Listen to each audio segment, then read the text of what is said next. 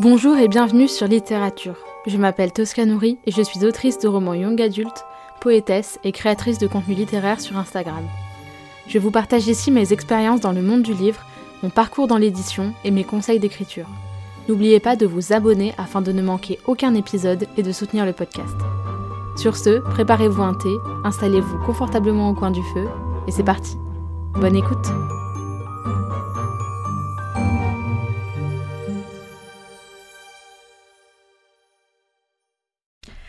Bonjour à tous et bienvenue euh, sur ce premier épisode du podcast Littérature. Je dois vous dire que je suis un petit peu euh, anxieuse à l'idée de, euh, de, vous partager ce podcast parce que voilà, c'est une grande première pour moi. ça fait maintenant 6-7 ans que je suis sur les réseaux sociaux en tant qu'autrice. Donc ça a d'abord été Wattpad et ensuite Instagram notamment. Et euh, après euh, des années et des années euh, à vous partager mon, mon quotidien d'autrice, je me suis dit qu'il était peut-être temps de passer à un format à la fois un petit peu plus formel et un petit peu plus informel aussi, où voilà, je vais, donc vous parler de plein de choses en rapport avec l'écriture, la lecture, le monde de l'édition, le monde du livre. Parce que voilà, ce sont des sujets qui me passionnent euh, depuis des années et un univers euh, dans lequel je me sens vraiment bien depuis des années. Donc euh, je suis vraiment très heureuse de, de, lancer ce podcast. Donc aujourd'hui nous allons parler du fait de se remettre, ou peut-être aussi de se mettre à l'écriture. Donc tout d'abord, pour vous donner un petit peu de contexte, parce que je pense que c'est essentiel pour comprendre un petit peu euh, voilà l'état d'esprit dans lequel je suis au moment où je vous fais ce podcast, et aussi euh, de comprendre un petit peu mon parcours euh, pour, voilà, pour que vous sachiez un petit peu d'où tout ça vient. J'ai commencé euh, la lecture à l'âge de 9-10 euh, ans, donc juste avant d'entrer au collège, et c'est vraiment devenu euh, quelque chose d'essentiel dans ma vie à partir du début du collège, donc 6e, 5e, où j'ai commencé à lire énormément. Et arrivé en quatrième, il s'est trouvé qu'une amie m'a parlé de Wattpad et voilà m'a présenté un petit peu le concept. Donc pour ceux qui connaissent pas, même si je pense que beaucoup d'entre vous connaissent, mais il s'agit d'une plateforme sur laquelle on partage ses écrits, donc en tant qu'amateur, et euh, voilà, qui permet d'être lu et conseillé euh, par euh, tout un tas de gens. Il y a vraiment de tout sur Wattpad, des choses de à qualité, on va dire, un petit peu variable, mais il y a aussi des très très bonnes choses, et surtout un esprit de communauté qui est, je trouve, ultra bienveillant. Enfin voilà, Wattpad, c'est vraiment un endroit sympa où être quand on aime écrire. Voilà. Et donc j'ai découvert euh, Wattpad à l'âge de 13 ans. Et en fait c'est... Alors j'écrivais déjà un petit peu avant, j'ai tout... enfin pas toujours écrit parce que ça n'a pas grand sens de dire que j'ai toujours écrit. Mais euh, j'ai commencé à écrire euh, des petites histoires, tout ça quand j'étais petite, comme beaucoup de gens. et c'est au collège que j'ai commencé à écrire vraiment mes premières euh, on va dire des espèces de débuts de romans qui, n'en étaient pas trop, mais on peut dire voilà des, idées d'histoire en tout cas qui étaient un petit peu plus précises. Mais mon premier, on va dire écrit euh, qui a dépassé euh, les trois chapitres, ça a été un roman fantastique fantasy, donc qui a commencé à être écrit en classe de quatrième, donc à l'âge de 13 ans. Et je dois le dire, c'était une croûte. Voilà, le mot est posé. Euh, c'était vraiment pas un livre euh, incroyable du tout. Euh, ça n'avait rien d'original, rien de qualitatif, mais bon, c'est avec ça que j'ai commencé l'écriture. Un an plus tard, en classe de troisième, j'ai eu l'opportunité de participer au concours national de la résistance et de la déportation. Donc en fait, il s'agit de, de, proposer un projet artistique en lien avec la résistance et la déportation. Euh, et, voilà, et de, coller un thème. Euh, en l'occurrence, le thème de cette année-là était S'engager pour libérer la France. Et moi, tout de suite, ça faisait quelques mois donc, que, j'étais un petit peu dans le monde de l'écriture et sur Wattpad, je me suis dit, ding, roman. Écrivons un roman. Voilà, euh, un petit peu ambitieux parce que j'avais trois mois pour rendre le projet. Et donc voilà, je me suis embarquée dans l'aventure euh, de l'écriture vraiment, voilà, vraiment active où là, euh, en trois mois, j'ai écrit, je sais pas, enfin, à peu près 50 ou 60 000 mots. Donc j'étais super contente de moi, j'étais super contente de cette histoire. Et voilà, c'est comme ça que j'ai vraiment commencé l'écriture et c'est comme ça aussi que j'ai commencé les réseaux sociaux, donc avec Wattpad au début et Instagram que j'utilisais depuis déjà plusieurs années euh, personnellement, mais j'avais jamais fait de compte auteur. Et donc au bout de à peu près un an, j'ai donc en, troisième, seconde, j'ai créé un compte Instagram d'autrice. Et voilà, c'est là qu'a démarré mon aventure sur les réseaux sociaux. Et c'est donc sur Instagram que j'ai découvert la poésie contemporaine, et notamment euh, celle de Rupi Kaur, qui est une, euh, poétesse canadienne euh, qui, qui, a, on va dire, révolutionné le genre de la poésie contemporaine et qui a été, alors, enfin, qui est à l'heure actuelle le plus gros succès mondial de poésie contemporaine, et que j'aime beaucoup, et en tout cas qui m'a fait découvrir ce genre-là. Et donc c'est à partir de là que j'ai commencé à moi aussi en écrire et, à moi aussi me découvrir dans ce genre de poésie contemporaine. Euh, voilà, donc ça c'était euh, fin de lycée. Et, euh, et voilà, donc j'ai édité deux recueils de poésie contemporaine, La force de vivre en 2021, donc à 17 ans, et De l'orage né un soleil en 2022, donc il y a un petit peu plus d'un mois, à l'âge de 18 ans. Donc au niveau de mon CV, on en est à peu près là. Ce qu'il faut savoir, c'est que quand j'ai commencé l'écriture de mon roman sur la résistance, dont je vais vous parler tout à l'heure, qui s'appelle, en tout cas à l'heure actuelle, 1944 Résistance, euh, se sont alternées de nombreuses, mais alors très nombreuses phases d'écriture et surtout de pause. C'est-à-dire que ça m'arrivait pendant des semaines de ne pas toucher à mon manuscrit, voire parfois des mois, ça sur 4 ans. Et il est arrivé un moment, donc euh, mon année de terminale, euh, j'étais euh, donc en confinement, comme beaucoup de gens, au moment du NaNoWriMo, donc qui est le National Novel Writing Month, donc qui est un mois durant lequel ce, voilà, a lieu un challenge qui a pour but d'écrire 50 000 mots en l'espace d'un mois. Donc voilà, c'est un challenge d'écriture assez connu, peut-être que vous le connaissez, sans doute même. Et donc je me suis lancée dans ce NaNoWriMo et euh, ça a été une catastrophe. Euh, il se trouve que j'ai écrit beaucoup beaucoup de mots, euh, je ne saurais plus exactement vous dire mais je crois que j'ai écrit 30 ou 40 000 mots en l'espace d'un mois, ce qui pour moi était énorme étant donné qu'avant avant ça, j'avais jamais écrit autant parce que je faisais beaucoup beaucoup de choses à côté du lycée. je faisais de la danse à peu près entre 10 et 12 heures par semaine. j'avais une prépa le week-end et les vacances. Euh, voilà, je lisais aussi encore. Donc c'est vrai que euh, j'avais jamais eu le temps d'écrire autant. Donc ça, ça me sortait vraiment de ma zone de confort et de mes habitudes. Euh, et voilà. Et donc ça a été une catastrophe le NaNoWriMo parce que même si j'ai écrit beaucoup de mots, le fait est que en fait ça m'a dégoûté de l'écriture. Donc j'y reviendrai peut-être plus tard. Je ferai sans doute un épisode de podcast dédié au NaNoWriMo. Euh, surtout si un jour je décide de le retenter, ce qui sera probablement le cas, parce que j'aime pas rester sur un échec. Euh, mais du coup voilà, ça m'a un petit peu dégoûté parce qu'en fait euh, j'avais vraiment écrit, écrit, écrit en masse, mais sans, sans, vraiment savoir où j'allais, sans, sans, planification, sans rien. Et donc c'était... J'étais pas du tout contente de moi et, et je m'en voulais presque d'avoir fait ce challenge. Voilà, passé euh, cette période de NaNoWriMo, je n'ai pas pu retoucher à mon manuscrit euh, de, 1944 depuis. Donc ça, c'était euh, en avril 2021. Avril 2021. Donc depuis avril 2021, je n'avais pas écrit un seul mot.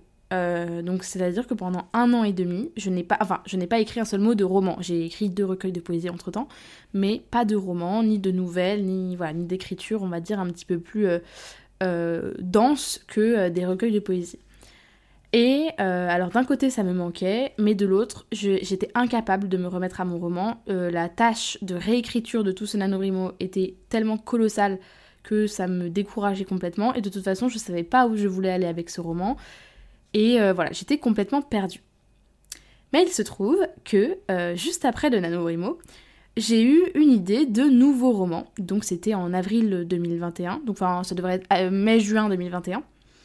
J'ai une nouvelle idée de roman qui est passée au départ par une héroïne et un héros. En fait, c'est, enfin, on va dire deux protagonistes. C'est pas vraiment des héros et héroïnes parce que c'est des personnages un petit peu euh, gris sur le plan moral, donc on va pas vraiment dire héros, euh, mais en tout cas euh, deux, protagonistes qui me sont un petit peu apparus, on va dire, comme ça avait été le cas d'ailleurs pour 1944.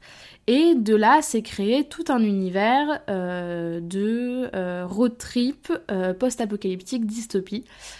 voilà, donc j'ai eu cette idée de nouveau roman-là, mais j'étais tellement traumatisée par le Nanovrimo de 1944 que je n'ai pas osé, en réalité, ni commencer l'écriture, ni, euh, ni m'engager dans un processus de planification ou quoi que ce soit.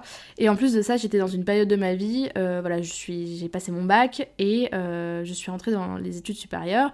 Ça s'est pas super bien passé, ça a été une période très compliquée pour moi et c'est pas, enfin, c'est toujours pas aujourd'hui une période super facile à vivre. Mais, mais voilà, donc il y avait tout ça qui a fait que que, que j'étais, voilà, j'avais pas la tête à ça et j'ai voulu mettre l'écriture en pause pendant quelques temps. Et donc, ce n'est que récemment, donc un an et demi après avoir eu cette idée, que je me suis dit, allez, cette année, c'est ton moment, euh, tu vas l'écrire ce roman, tu vas prendre ta revanche sur 1944, qui n'est donc toujours pas fini, et euh, tu, vas euh, t'éclater dans l'écriture, et surtout faire plus de planification.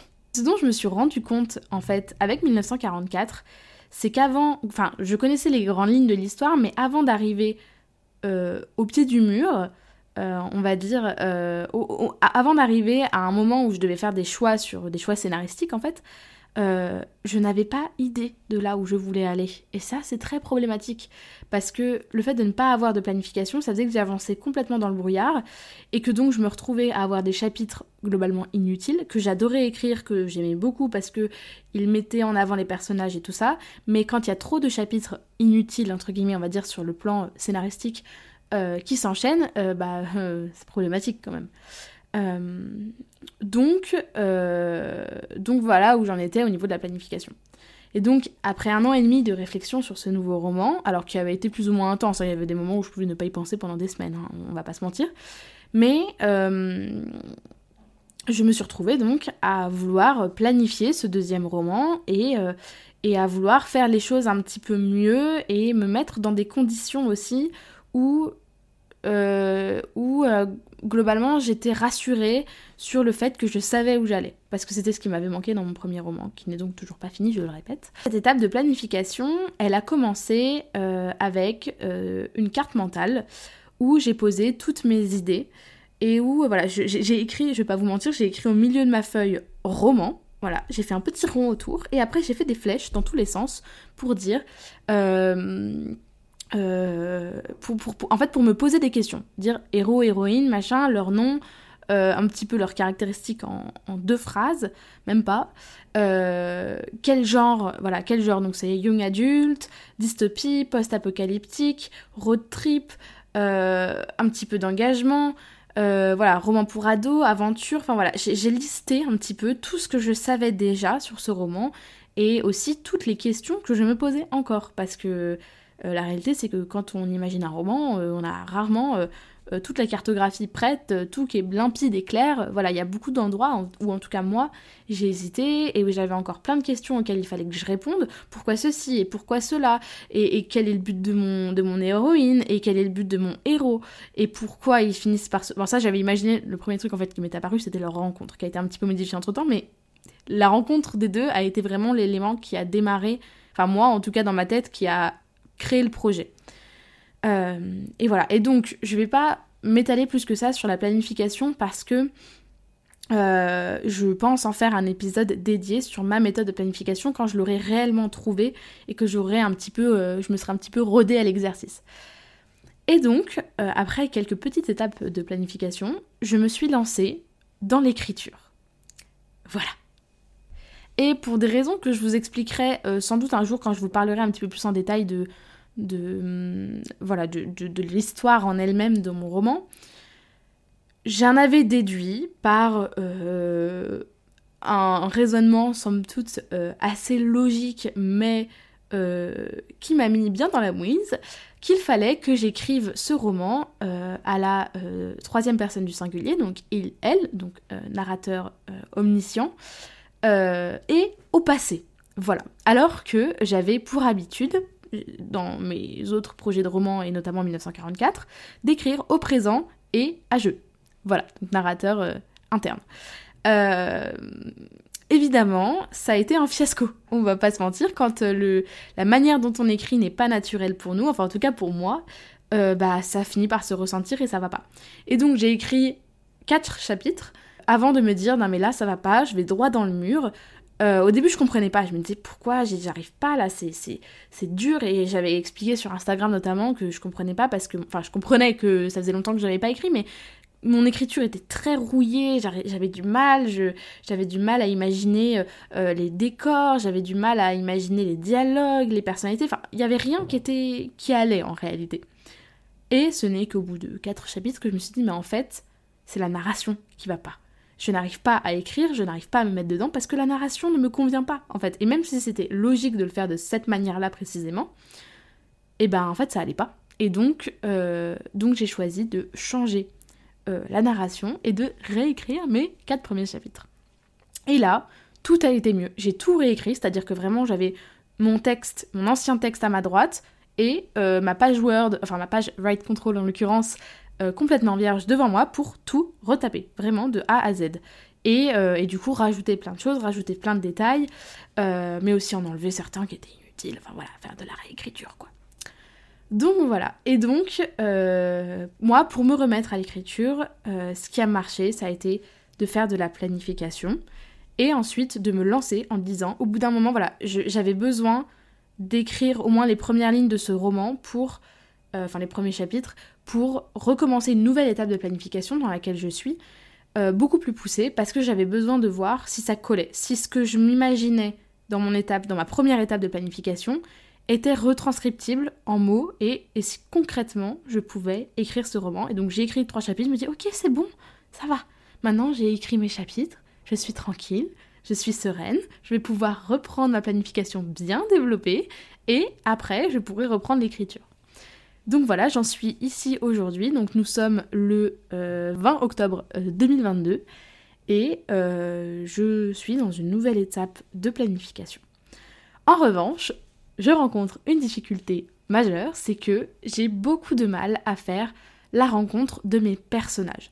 Donc je vous en reparlerai, je pense, plus tard, quand justement j'aurai réussi à faire la rencontre de mes personnages, mais pour l'instant, je vous tiens un petit peu courant de dans quel état d'esprit je suis par rapport à ça. Mes personnages, donc j'en ai, c'est mes deux, deux protagonistes, ça fait donc un an et demi que je les ai imaginés. Physiquement, j'ai aucun doute sur euh, à quoi ils ressemblent et tout ça. En revanche, j'ai beaucoup de mal avec leur personnalité pour une raison majeure, qui est qu'en fait, quand on écrit euh, un roman dystopie post-apocalyptique, mais où de manière générale, la survie est le but numéro un de nos personnages, où en gros, toutes leurs actions sont dictées par je dois survivre, tout simplement, eh bien, euh, ça fait que, bah, naturellement, les personnages sont euh, comme nous en fait. Si nous, notre première préoccupation c'était de survivre, on s'imagine tous très bien que on devrait sans doute faire une croix sur une partie de nos valeurs et adapter notre comportement pour survivre et se former une carapace, se blinder pour résister en fait au monde extérieur et pour avoir euh, pour mettre toutes les chances de notre côté en fait. Et c'est ce qui se passe pour les personnages en fait.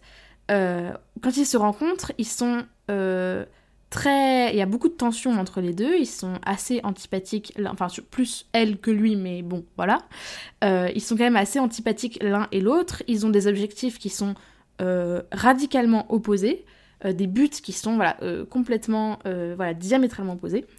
Et, et donc c'est super dur en fait de, de réussir à faire la part des choses entre leur vraie personnalité et ce que j'imagine pour eux, euh, quand ils sont dans un cadre où ils sont en confiance, où ils se sentent euh, acceptés, où ils se sentent surtout pas en danger, où ils sont sereins, et un cadre où euh, ils sont en mode survie et où ils doivent s'adapter.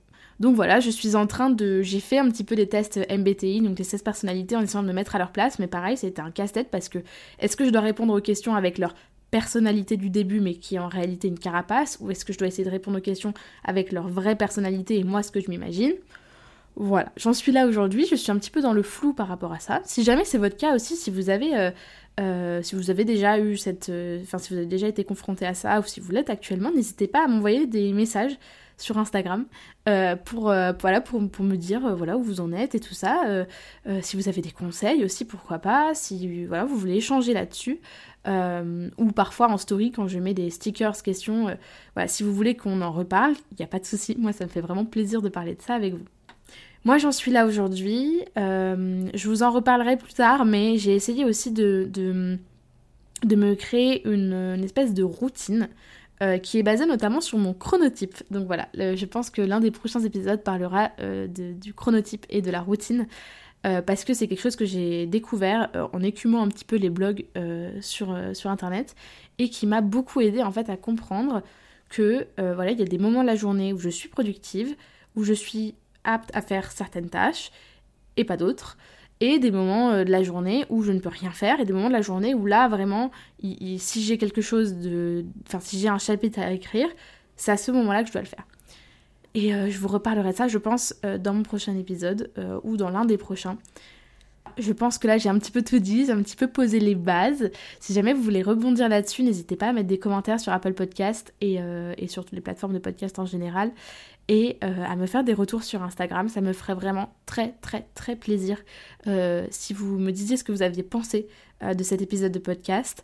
voilà, sachant que c'est mon tout premier podcast ever. Donc voilà, je ne sais pas si c'est assez structuré pour vous, si tout est clair, si tout est fluide. voilà, il aura duré un petit peu plus longtemps que prévu. parce que voilà, je pense que je ferai d'habitude des, des podcasts qui dureront entre 10 et 15 minutes. Moi, je sais que c'est une durée de podcast que j'affectionne. Donc, euh, je pense que ça tournera dans ces eaux-là. Euh, mais voilà, là aujourd'hui j'avais beaucoup de choses à dire et, euh, et voilà, comme c'est le premier, forcément, c'est, j'avais envie de refaire un petit état des lieux de là où on en était. Je vous souhaite une très bonne journée ou une très bonne soirée en fonction du moment où vous me écoutez. Moi, je vais finir mon thé qui a sûrement refroidi. Je vous fais des bisous. Merci beaucoup de m'avoir écouté. Si vous aimez littérature, vous êtes libre de laisser une note et un commentaire sur votre plateforme d'écoute préférée et d'en parler autour de vous. C'est un soutien immense. Plusieurs dizaines d'épisodes sont déjà disponibles à l'écoute avec différents formats comme des épisodes solo, des interviews, des entretiens et des tables rondes. Prenez soin de vous et je vous retrouve bientôt pour un nouvel épisode.